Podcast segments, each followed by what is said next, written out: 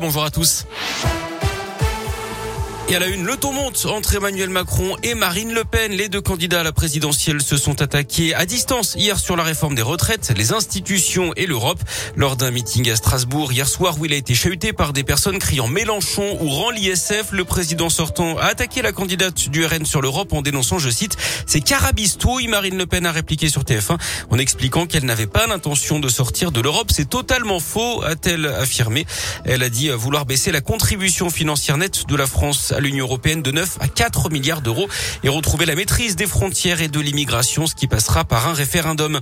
Le dernier interrogatoire de Salah Abdeslam aux assises spéciales de Paris aujourd'hui. L'unique survivant des commandos djihadistes des attentats de Paris en 2015 doit être questionné sur les heures qui ont suivi les attentats et sur sa cavale de 4 mois. Lors de son interrogatoire précédent, le 30 mars dernier, il avait gardé le silence, lui qui aurait fait marche arrière en actionnant pas sa ceinture d'explosifs le soir des attaques. Attaque qui avait fait 130 morts à Paris et à saint on en sait plus sur le drame survenu à Clermont-Ferrand. Samedi dernier, un homme de 25 ans avait perdu la vie à scooter. Il circulait sur l'autoroute A71 avec un engin de 50 cm3, ce qui est interdit. D'après la montagne, il a été percuté par l'arrière alors qu'il livrait un repas à domicile. Sous le choc, il avait été éjecté du deux roues avant d'être percuté par d'autres véhicules. Une autopsie doit être pratiquée pour déterminer les causes exactes de son décès.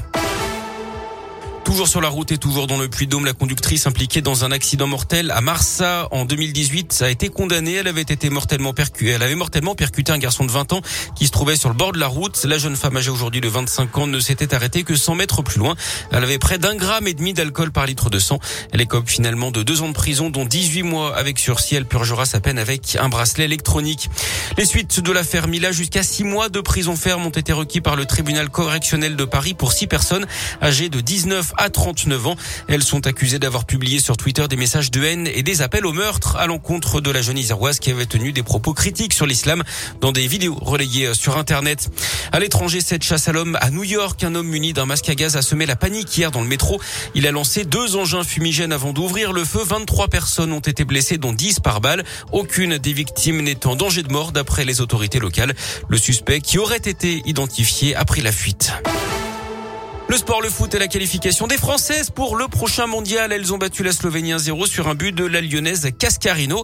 En Ligue des Champions, le Real Madrid s'est qualifié pour les demi-finales grâce encore à Karim Benzema.